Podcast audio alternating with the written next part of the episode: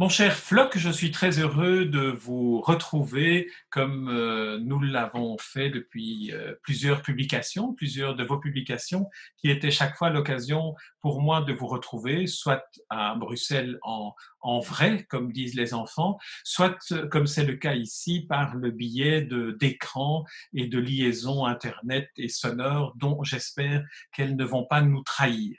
Donc d'emblée... Je n'ai jamais été aussi moderne. oui, c'est vrai que ça doit être un peu anachronique d'une certaine manière pour vous. Pour, une vieille chose comme moi, euh, old school, c'est très spécial. N'oubliez pas que vous avez quand même deux ans de moins que moi, hein, donc. Alors, l'occasion, l'occasion de notre euh, de notre rencontre est la parution chez Dargo, et je trouve que c'est une initiative qui est particulièrement bienvenue. C'est la publication d'un volume euh, assez conséquent, euh, dont le titre est Une amitié singulière et qui réunit euh, chez Dargaud donc qui réunit les deux les deux cycles, les deux trilogies, la trilogie anglaise et la trilogie du Blitz, entre lesquelles s'intercale une biographie euh, fictive, mais qui fait de ce personnage presque un personnage réel, la biographie de Olivia Sturgess, euh, alors, première, première question, ce, ce, ce, cet euh, assemblage d'albums, puisqu'il s'agissait à l'époque de l'apparition d'albums de bande dessinée, je sais que c'est un élément, une catégorie dans laquelle vous ne vous situez plus. Euh, cet album c'est a vu le jour en 1976. Nous sommes maintenant plusieurs décennies après. Qu'est-ce que le floc d'aujourd'hui récent euh, au souvenir de ce qui a donné naissance en 1976 à la première des histoires de la trilogie anglaise. je dirais que cet album, en effet, est un aboutissement euh, puisque c'est l'œuvre dans ultime, c'est-à-dire elle est elle est close, mais elle est présentée dans, de la meilleure manière, celle que j'ai toujours eue en tête. Mais si je dis que je l'ai toujours eu en tête, c'est que ça remonte à très loin, mais ça ne peut pas remonter à la création de, du premier, à savoir euh, le rendez-vous de Seven Oaks, puisque je ne pensais faire qu'un one-shot. C'est-à-dire que le dernier métier que je voulais faire, c'était euh, auteur de bande dessinée, mais à cette époque, euh, il y avait vraiment très peu de métiers pas sérieux euh, qu'un jeune homme comme moi euh, pouvait envisager de faire. Et il y avait, par exemple, écrivain de romans de science-fiction. C'était très nouveau, la science-fiction, à cette époque-là. Alors moi, vous me connaissez suffisamment pour savoir que je ne comprends déjà rien euh, à ce monde-là, je serai du XXe siècle jusqu'au bout, euh, et pour euh, savoir que je déteste la, science-fiction, ça ne m'intéresse absolument pas. Et, donc il restait un peu, on pourrait dire presque auteur de bande dessinée, parce que c'était dans l'air, et puis voilà. Et je ne voulais pas le faire, je n'avais aucune raison de le faire véritablement. En plus, j'étais très très très jeune, je, je sortais ou j'étais encore aux Arts Déco à Paris, et euh, l'idée euh, de, faire quelque chose, c'était très tôt, puisque j'avais 20 ans, vous voyez. Et donc à 20 ans, on n'a pas encore de vécu, on n'a pas grand-chose à raconter. Mais j'avais euh, ma personnalité et certainement beaucoup d'orgueil, puisque je ne voulais, je n'aurais pu éventuellement faire de la bande dessinée qu'à la condition de faire quelque chose d'unique, de, avec panache, vous voyez, mais pas pour en faire, faire carrière, ça ne m'intéressait absolument pas. Et euh, il s'est passé que euh, quand j'étais encore aux Arts Déco, j'ai présenté mon dossier à un jeune éditeur qui faisait sa première collection, qui s'appelait euh, donc François Rivière, et j'ai présenté un dossier et il a été emballé par un dessin que j'avais fait. Certainement, enfin, peut-être par les autres aussi, mais je pense que celui-là l'avait marqué particulièrement, puisque c'était le dessin de ma petite amie du moment qui était sur mon lit, un lit assez spécial avec un décor en bois très, très, très particulier, et elle lisait le, un livre, de, une bande dessinée de, de, pardon, de Jacobs. Ah oui, euh, donc on était déjà dans la, dans la ligne Voilà, qui s'appelait le, mystère de l'Atlantide. Vous voyez et j'avais intitulé ce dessin L'invitation au voyage. Et pour vous faire rire, sur le côté, à côté d'elle, il y avait un, cendrier dans lequel euh, trônait un, énorme joint. Oui, vous voyez. Oui, mais dans ce que vous racontez là, il y avait finalement déjà, me semble-t-il, deux des éléments constitutifs de, l'univers Flock, qui est la provocation, mais la provocation dans, euh, dans, dans, une, dans un formalisme extrêmement classique, ce qui rend encore plus euh, fort la provocation que de la mettre dans, des rails euh, familiers pour celui qui voit un dessin en ligne claire.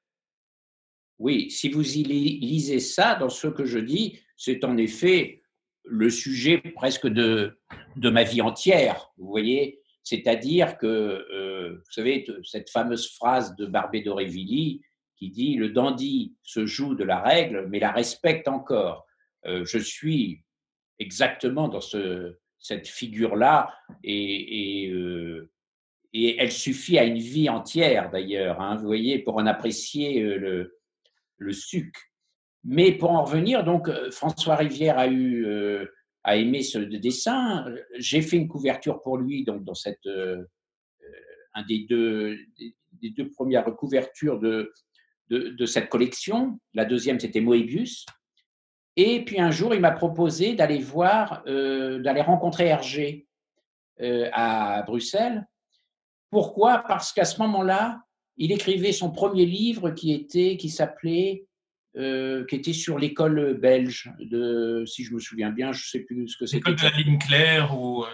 Oui, mais à ce moment-là, sachez, cher ami, qu'on ne parlait pas de ligne claire, puisque, puisque entre autres, mon premier bouquin. Euh, non, là, je parle d'Hergé. Ah, ah, oui, d'accord. Mais même lui, il ne savait pas ce que c'était que ce mot, puisque c'est, euh, euh, comment il s'appelle, Zwart, qui, qui, est le dessinateur euh, hollandais, qui l'a ressorti ce mot, vous voyez, et, et, et parce qu'on était, comment dire, presque, c'est, du, du postmodernisme en fait, vous voyez. Et donc, enfin, revenons à nos moutons. Et, donc, euh, rencontrer Hergé ne se refuse pas. Hein, et, nous allons là, tout ça se passe très très bien. Et quand on revient dans le, train, vous voyez, nous papotons. Et, Rivière me, dit qu'il a l'idée d'un roman qu'il voudrait écrire, euh, son premier, qui aurait dû être son premier. Et, euh, c'est en fait le Seven Oaks, vous voyez. Et quand j'entends ça, je lui dis Attends, on va faire quelque chose avec ça, on va faire une bande dessinée de ça. Parce que je me dis, j'avais là mon idée de, d'en faire avec panache, c'est-à-dire montrer que je, je, j'avais, je voulais bien en faire à condition que je sois différent des autres. C'est, c'est une obsession dans la vie en général. vous savez. Oui, c'est une obsession. Mais, en même temps, c'est ce qui vous permet, me semble-t-il, de, construire un univers qui vous est propre et qui est un univers qui est fondé sur, euh, euh, je dirais presque une, imagerie formelle euh, très très réelle. On n'est pas dans dans une bande dessinée irréaliste, on n'est pas dans une bande dessinée stylisée, on est dans une bande dessinée qui est presque un documentaire fictif sur euh, une, imagerie euh, anglaise. Oui, de toute façon, moi, je n'aime pas les, délirants, même si, curieusement, à cette époque-là, on était un peu dans le délire, puisqu'on prenait des, substances interdites et on s'amusait bien. Mais quand il, était question, vous savez, je dis toujours que dans la vie, on peut faire toutes les bêtises qu'on veut, mais dans le travail, dans son œuvre, il faut que ça soit euh, bien fait. Je veux dire, il n'est pas question d'avoir honte d'une d'une une excitation euh, adolescente, vous voyez. Donc, euh, alors si on, si on, en revient à, ce que ce que parce que là, vous, vous, me, vous me racontez, disons, la, la, genèse de, de, la création des rendez-vous de Seven Oaks du premier album. Mais je, je, me dis que ce qui pourrait être intéressant aussi, c'est que vous nous disiez aujourd'hui ce que vous, Flock, en 2020, vous ressentez ou vous avez ressenti au moment où vous avez composé le, le, le recueil des, ah. de, l'ensemble. Qu'est-ce que, quel est le, le, regard que porte le, créateur Flock sur sa créature, sur son univers aujourd'hui? Ah oui, euh, je suis même plutôt plus content de, de, répondre à ça que de reprendre ah. l'histoire à ses débuts, euh, parce que forcément je suis un peu loin de tout ça maintenant, hein, puisque, euh, comme je le disais, on crée une œuvre, un peu de fiction quand même, quand on est jeune, parce qu'on n'a pas de vécu, vous voyez. Et aujourd'hui, je suis quelqu'un à 66 ans qui, a du vécu et, qui joue euh, avec ce vécu pour créer quelque chose d'autre qui s'appelle de euh, qu'on pourrait appeler de l'autofiction, vous voyez. Et voilà. Donc, me replonger en effet dans cette affaire-là, j'avais en fait déposé cette idée chez Dargaud depuis très longtemps. L'idée que la vie avait évolué et qu'un album de bande dessinée, en tout cas pour moi qui, suis, qui aime lire des livres, beaucoup de livres, et beaucoup plus de livres bien sûr que de bande dessinée que je lis peu, j'ai toujours trouvé le format un peu court, vous voyez, et, qui manquait d'ampleur. et donc, je, leur avais proposé de, bloquer toute cette affaire-là de la façon que je l'imaginais euh, dans, un, dans un seul euh, recueil et, pour oublier les, albums. Parce que ça ne m'intéressait plus de lire un album tout seul. Et puis, dites donc, il faut comprendre une chose aussi, c'est qu'il y avait là le moyen de voir l'évolution de mon, de mon affaire. Vous voyez, parce que finalement, Seven Oaks ayant eu beaucoup de succès, euh, on s'est dit, bon, ben, on va peut-être en refaire un, et puis ça s'est développé. Et si vous regardez bien l'affaire, vous apercevrez que euh, le Seven Oaks, et puis le début, c'est, on pourrait dire que c'est plutôt rivière, et puis après, on pourrait dire que c'est plutôt fleuve. Mm. C'est-à-dire que moi, je me suis aperçu, en fait, que je n'aimais pas l'aventure, que je n'aimais pas euh, vraiment tellement les intrigues, ces choses-là, et que j'étais si ce n'est un homme de salon, en tout cas un homme qui euh, voulait euh, surtout m'occuper de matière humaine, c'est-à-dire de, psychologie, de, voilà. Et c'est ce que petit à petit on voit que la chose s'est déplacée petit à petit pour devenir quelque chose qui me, qui pour moi est, plus intéressant que même le début. Est-ce qu'on peut considérer qu'à partir du moment où, lorsque vous assemblez l'ensemble des deux trilogies et de la biographie d'Olivia, la romancière, est-ce qu'on peut considérer que non seulement vous, vous bouclez une partie de votre œuvre qui, qui devient presque autonome, mais aussi que, que vous mettez un, un, un, terme à un univers que vous avez créé qui est constitué de décors, et qui est constitué de personnages à une époque donnée, qui est une époque à laquelle esthétiquement vous êtes sensible. Alors je pense ici au, Blitz par exemple, ou à cet univers qui finalement est un univers de, théâtre, où on est dans, des décors qui sont préétablis comme le, métro de, Londres à l'époque du Blitz, et où finalement c'est l'interaction entre les personnages qui, qui, qui construit euh, une histoire. Oui, alors je dirais que tout ça, pour moi, est du passé, comme je dirais même que dans ma vie privée, Londres est du passé. Parce que il faudrait arriver à se resituer dans ces années 70 où, par exemple, on était fou de cinéma. Vous voyez ben Alors, les gens pourraient dire très bien facilement aujourd'hui, ben moi aussi, je suis fou de cinéma. Non, à Paris, il y avait plein de, films, de, de, de salles d'arrêt-essai. Et vraiment, il y avait Vous voyez, par exemple, un type comme Hitchcock, on, connaissait, tout le monde connaissait une quinzaine de ses films. Mais là, on pouvait voir les 60 films qu'il avait fait. Et on lisait bien sûr le livre de Hitchcock et Truffaut hein, sur euh, l'étude de chacun. On découvrait par exemple Louise Brooks, que, que personne ne connaissait. Et c'était une révélation de voir, c'était pourtant des films muets, mais sa modernité nous éclatait au visage par rapport à, aux égéries euh, qu'on est, qu'on, aimait tant, euh, à savoir Malène Dietrich ou, Greta Garbo. Vous voyez, elle était beaucoup plus moderne et je m'en suis servi pour faire Olivia. Euh, alors j'ai fait une Olivia avec un ébusqué parce qu'elle devait, devait sentir un peu plus d'intellectualisme, vous voyez. Mais, mais, et donc, cette époque-là, euh, de la même façon, on adorait aller à Londres parce que c'était très dépaysant. Vous voyez, aujourd'hui, je ne veux plus à Londres parce que il, ne s'y passe plus rien. Vous voyez, de, tous les points de vue, euh, même euh, dans la vie réelle, les magasins ne sont pas exotiques. Ils sont tous pareils dans tous les pays du monde. il fait toujours beau. Quand on y allait, je ne veux pas dire que c'était une ambiance à la Stevenson, mais presque. Vous voyez, il y avait, du, du fog et on était avec un ami et, on, et tout d'un coup on disait mais où est-ce qu'il est, euh, alors qu'il était à un mètre de vous il, pleuvait pratiquement toujours, maintenant il fait toujours beau. Eh bien, de la même façon, euh, toute cette époque-là, elle est derrière moi, vous voyez. Mais ce que je voudrais dire d'important, c'est que pour moi, tout a changé quand un soir, euh, enfin, je pourrais presque dire une nuit, j'ai eu une idée qui, pour moi, a, vraiment tout changé. Euh, je vous dirai pas pourquoi j'ai eu cette idée, parce qu'elle n'est pas glorieuse, c'est parce que je voulais gagner de l'argent.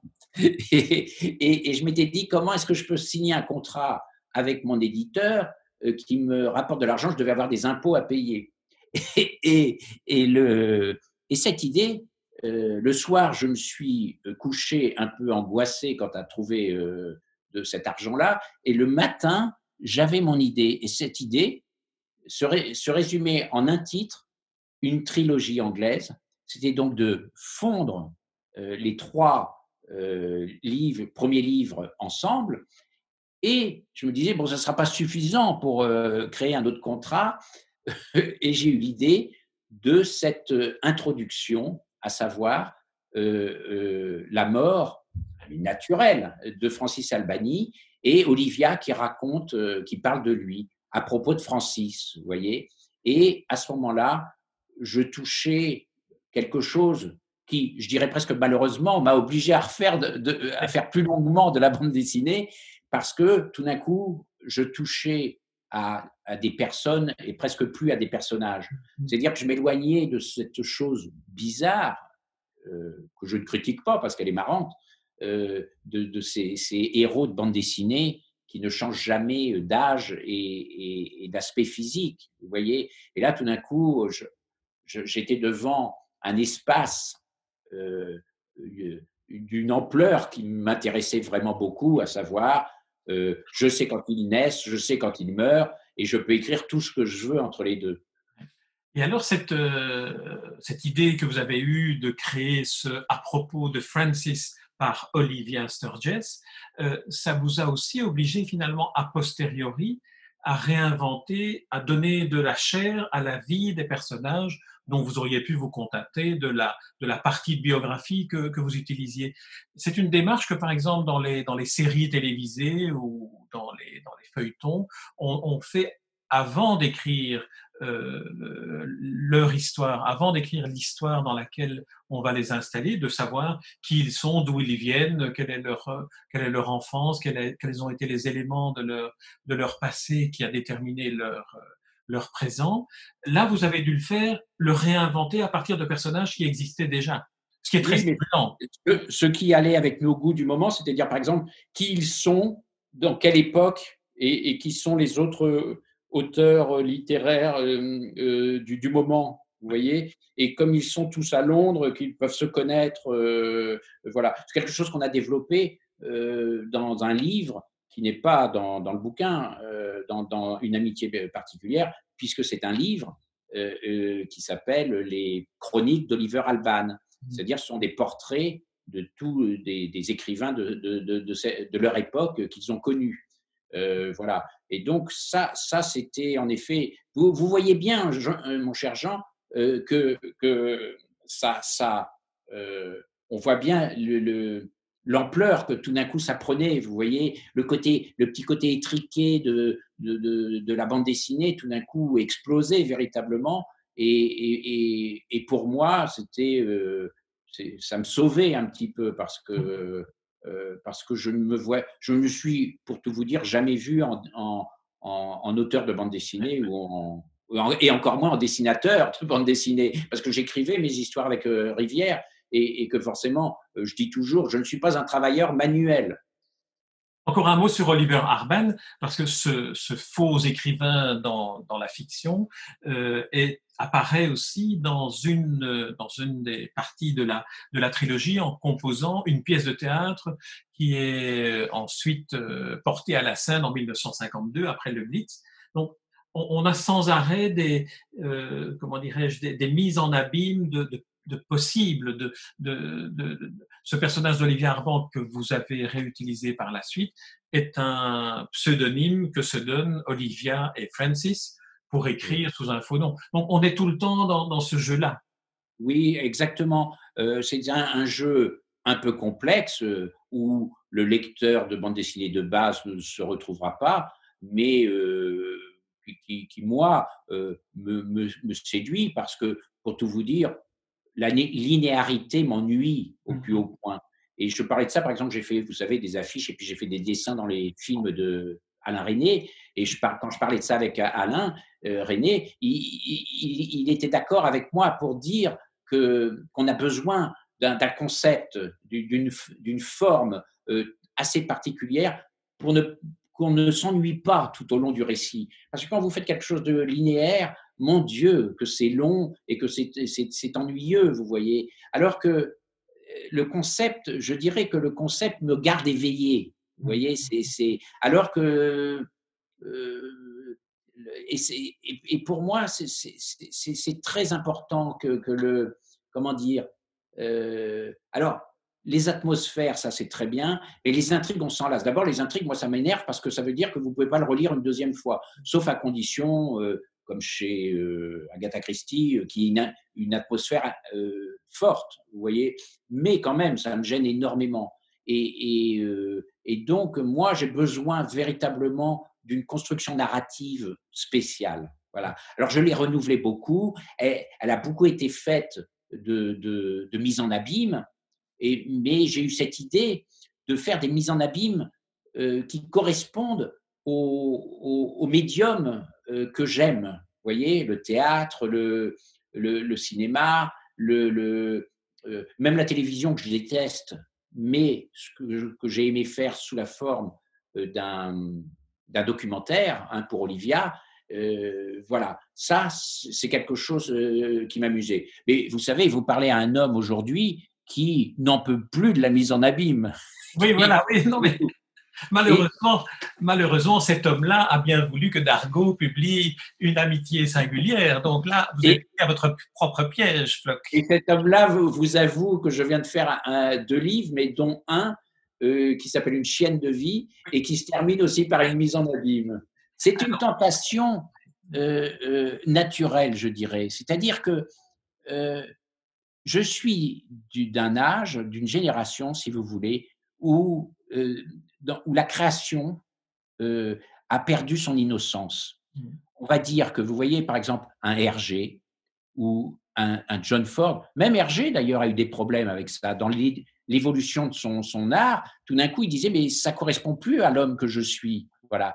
Et, et Ford, au cinéma, et d'autres, euh, créent quelque chose de façon innocente, vous me comprenez, je veux dire, sans malice. Alors que moi, je suis quelqu'un qui a connu euh, euh, le cinéma, euh, qui se moque du cinéma, qui a du recul sur le cinéma, Arthur Penn, Little Big Man, où il y a une mise en abîme d'ailleurs, et mais aussi en peinture, vous avez Liechtenstein, Warhol, qui voilà. Et donc, on est ma génération, si vous voulez, a ce goût formidable pour ça, baigne là-dedans, se régale de ça, mais bien sûr, est privé de cette merveilleuse chose qu'est l'innocence aussi, vous voyez alors peut-être que, et alors là, on va, on, va, on va quitter, si vous le voulez bien, maintenant une amitié singulière, quitte à ce qu'on y revienne par la suite. Vous avez évoqué le, les, les, affiches et le fait que les affiches de cinéma que vous avez composées pour Alain René notamment, mais aussi pour certains films de Woody Allen, euh, vous, vous, disiez que ce qui était perturbant dans le fait qu'il y ait une intrigue dans une histoire, c'est qu'on n'y a plus accès une fois qu'on a, a dénoué l'intrigue et qu'on l'a, et qu'on l'a dévoilé une première fois. Peut-être que c'est, c'est une, une, manière aussi de rendre grâce au lecteur que de lui donner l'occasion d'inventer sa propre intrigue et de la renouveler dans d'autres histoires ou dans d'autres livres ou dans des affiches de cinéma. Ou l'affiche de cinéma, vous êtes aussi obligé de recréer un univers, de restituer un univers, mais un univers complet. Est-ce que dans la manière de travailler, par exemple, avec Alain René, vous aviez cette approche-là d'avoir un univers qui était celui d'Alain René et de devoir en faire à un moment donné une, une image et une seule qui est l'affiche? Ben, je, je, dirais que même quand je fais une affiche, j'essaye toujours d'attirer, d'intéresser, mais d'en dire le moins possible. Mmh. En fait, le délice pour moi, c'est ça. C'est c'est euh, si j'ai eu du plaisir après à faire des livres qu'on appelle pour jeunesse, alors que c'était des livres pour moi, et, on n'en a parlé pas beaucoup ensemble, euh, c'est justement parce que le, la, formule, plutôt que le format, la formule me permettait de dire en, les choses avec encore moins de dessins et moins de, de, texte. Et, et c'est ça qui, qui, qui, qui m'intéresse. Euh, le reste, euh, je pense à Paul Valéry disait ça de sa, poésie. Vous voyez, il disait euh, arriver à dire les choses euh, de la façon presque la plus discrète possible. Moi, même encore aujourd'hui, j'adorerais, parce qu'avec l'âge, il y a une vertu qui vient assez naturellement, qu'on ne connaissait pas avant, qui s'appelle la discrétion. Et, et, et j'aimerais ne rien faire pratiquement. Vous voyez, me faire me faire le plus discret possible. Malheureusement, quand j'ai une idée, il faut que je m'en débarrasse. Et la seule façon de me débarrasser de mon idée, c'est de faire un livre.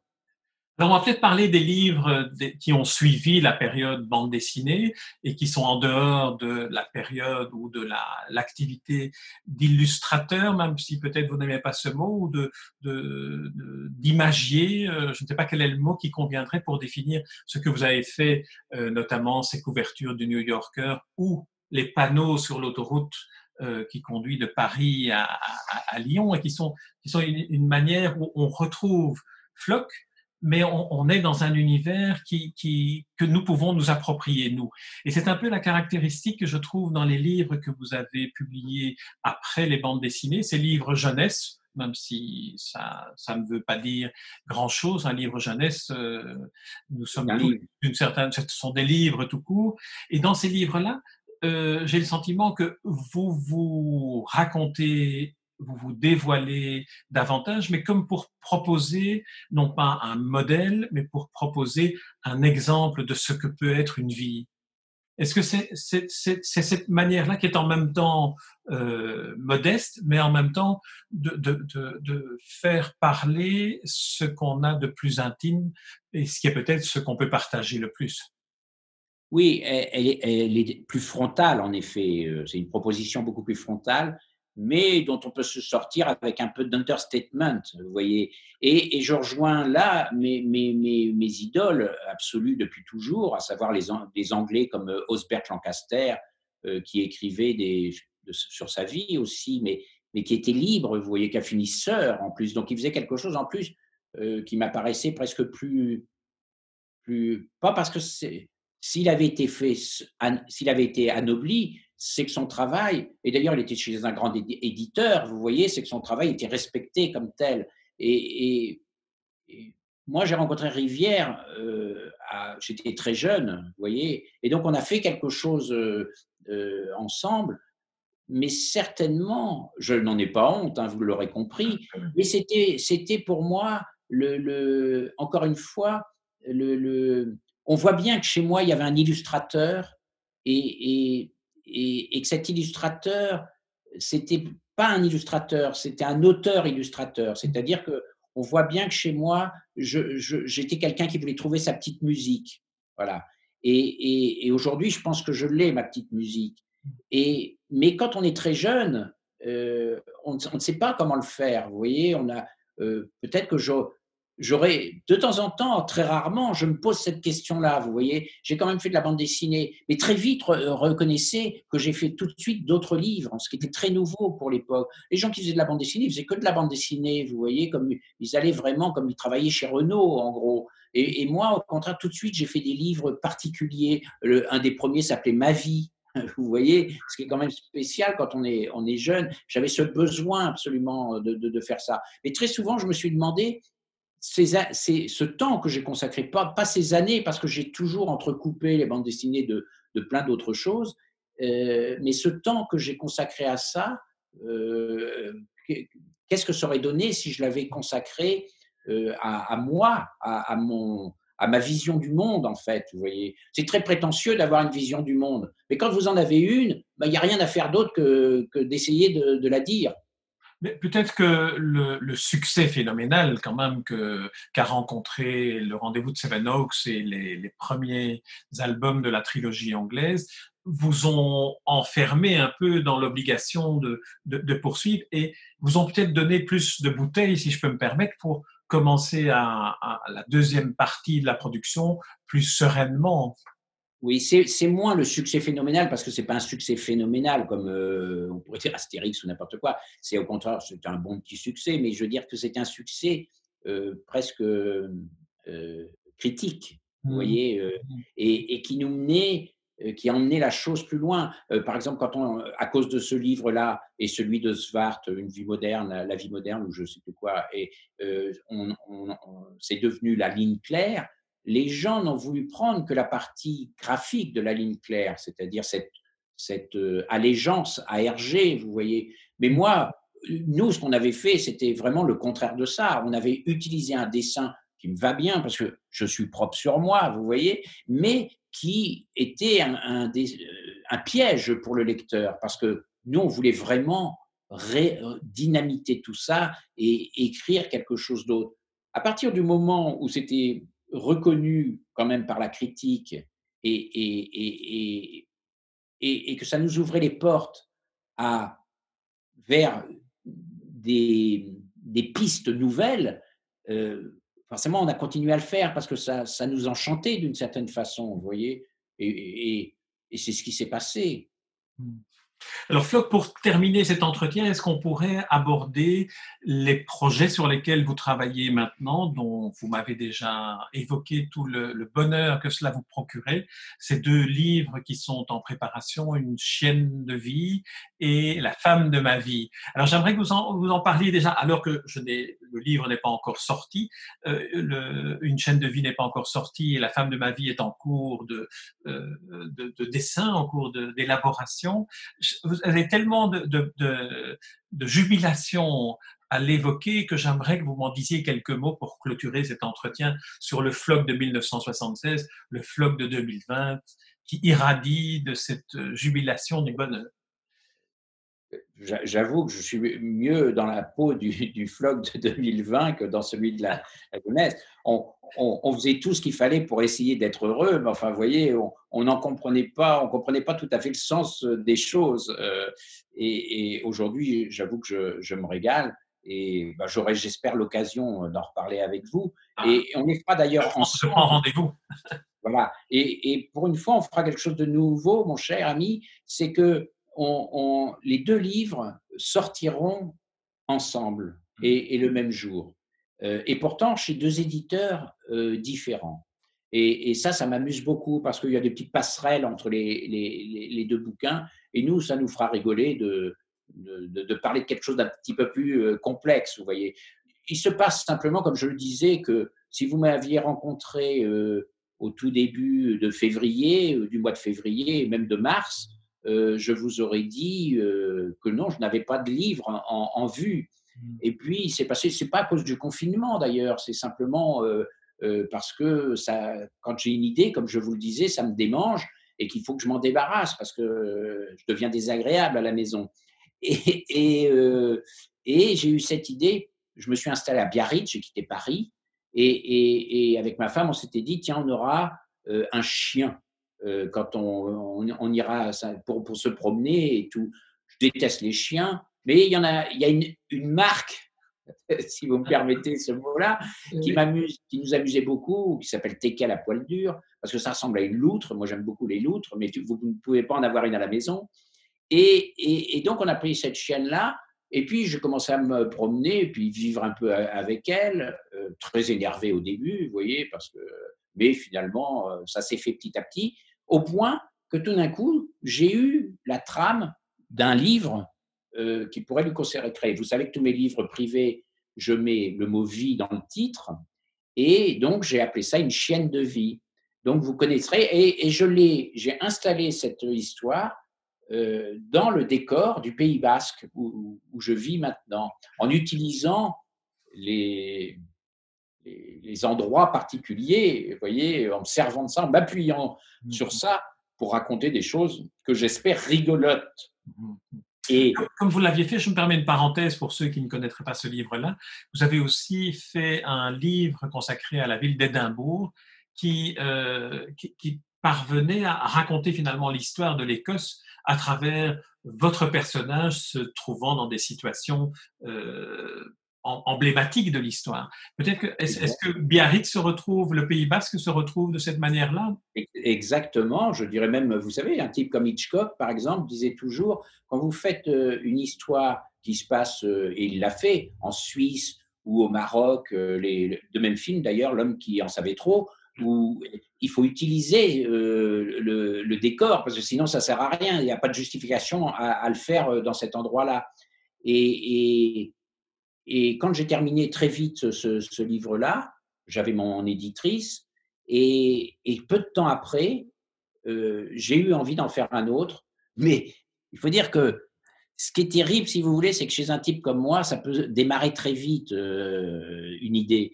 Euh, et donc, un jour, ma femme vient me, à côté de moi et me dit Dis-moi, toi qui n'as jamais, qui, qui fait des livres dont tous les titres euh, euh, comportent le mot vie, euh, tu n'as jamais eu l'idée de faire un livre qui s'appelle La femme de ma vie? Et moi, je lui ai répondu, on a la première page. ah oui, exactement. Voilà. et voilà, et c'est parti, vous voyez. Ah et, là, je me suis aperçu, et, bien que c'était très, très intéressant comme sujet, vous pensez bien, et que j'ai fait un livre qui a près de 70 pages, vous voyez, qui donc n'est pas et qui surtout ne pouvait en aucun cas être donné à la jeunesse, mmh. vous voyez, à seule jeunesse où était l'autre. Et donc euh, j'avais un, un, éditeur à Paris, un, un garçon que j'aime beaucoup qui s'appelle euh, Dominique Gauthier, qui a le Dilettante, si ça vous dit quelque chose, les éditions du Dilettante. Et, et, qui n'a pas choisi ce, ce nom-là par hasard, parce que c'est un garçon euh, euh, dont j'aime le sens de la vie. Et, à chaque fois qu'on se voyait à Paris, euh, on se rencontrait dans la rue, on habitait dans le même quartier, il me disait alors quand est-ce qu'on fait un livre ensemble? Alors un jour, je, je l'ai appelé, je lui ai dit ça y est, je l'ai le livre qu'on va faire ensemble. Et ça s'appelle donc La femme de ma vie. Et, euh, et j'ai demandé aux deux éditeurs de, que ça sorte le même jour. Alors, l'autre éditeur, donc il y a le dilettante, et l'autre éditeur, c'est? Seule jeunesse, où ah, j'avais fait La belle vie. Oui, absolument. Voilà. Et, euh, et, les éditeurs se sont accordés, parce qu'ils sont adorables tous les deux, euh, pour euh, être d'accord. Et ça sortira en mars 2021. pourquoi pas plus, pas plus tôt? Ben Parce que simplement, j'ai été un peu trop rapide. Vous voyez, j'ai dégainé un peu trop rapidement et le temps de faire les choses et de, les, les, présenter. Mais ça m'enchante en effet. C'est pas encore une fois, c'est très bizarre pour moi. J'ai eu à donner des interviews sur le, le livre. Euh, Une amitié singulière. Singulière. Et je me suis régalé à le construire parce que je suis en paix. Vous savez, quand vous faites un livre, mon cher euh, ami, c'est pour être débarrassé d'une idée. Mais, et, et, la meilleure, mais il faut en être débarrassé de la meilleure façon euh, pour ne pas avoir à faire un, un, raccord plus tard, vous voyez. Et là, euh, une amitié particulière dont j'ai dû trouver le titre, parce que forcément les... Une amitié singulière, hein une amitié singulière, pardon. Une amitié singulière, Les amitiés particulières, c'est autre chose. c'est pour ça que je corrige. C'était Pierre vous vous souvenez Voilà, voilà. Oui, l'amitié singulière, c'était une façon de dire tiens, pour vous montrer mon évolution, c'est que tout d'un coup, il y avait même plus d'anglicité dans, le, dans, le titre. Vous voyez, j'y tenais beaucoup, comme si l'Angleterre était un cadeau en plus, mais que ce n'était plus là que ça se passait. Vous voyez, comme avec pratiquement rien, on peut tout d'un coup euh, euh, créer euh, une autre piste de lecture. Et c'est ça qui m'amuse beaucoup. C'est pour ça que je ne peux pas me satisfaire simplement du dessin. Et je vais finir comme ceci, mon cher ami. C'est que quand j'étais petit, tous les jours pratiquement, hein, tous les jours, mais je pourrais dire tous les jours de ma vie, je ne me, me disais pas quel beau dessin tu pourrais faire aujourd'hui, mais je me disais toujours quelle bonne idée tu pourrais avoir aujourd'hui. Et voilà. Très bien, et bien, Flo, c'est sur cette bonne idée que, vous avez eue euh, de, tous ces livres et de toutes ces productions qui sont à, qui sont venir que nous allons terminer cet entretien. Euh, je rappelle que euh, ce qui nous, l'actualité éditoriale qui nous a valu de nous voir, c'est Une amitié singulière paru chez Dargaud, qui vient de sortir chez Dargaud et que je recommande à tous ceux qui nous écoutent et qui, qui nous voient. Par ailleurs, je, voudrais rappeler quand même l'inventaire que vous avez co-signé avec Jean-Luc Fromental, qui est en fait un inventaire qui date de 2013, je crois, et qui est accompagné d'une conversation avec Jean-Luc Fromental qui est très très riche d'enseignements sur vous, sur votre démarche et sur la manière dont, dont vous avez euh, euh, évolué dans votre métier et dans votre travail? Je l'avais fait du reste pour que ça soit une sorte d'interview définitive et que je n'en ai plus euh, euh, que je n'ai plus à en faire. Mais néanmoins, comme depuis j'ai dû faire des, ah. huit ou huit livres, euh, forcément, il a fallu que je, je me remette au boulot, au boulot de, de communication. Mais en plus, c'est un très beau livre. C'est un très beau livre qui, qui, donne bien votre univers. Et je trouve qu'il complète bien une amitié singulière. Je trouve que les deux se, se lisent euh, en, en s'entrelaçant de manière tout à fait stimulante. Et donc, Floc, je nous donne rendez-vous, si vous le voulez bien, en mars 2021 pour une chaîne de vie avec votre chien et pour la femme de ma vie avec votre épouse. Merci, J'espère que les gens ne confondront pas les deux titres. Merci Floc et à, très bientôt au mois de, au mois de mars. Encore, c'est un plaisir de, de, vous, de vous revoir et même si c'est euh, avec la distance des, des écrans et de la technologie. Merci Floc.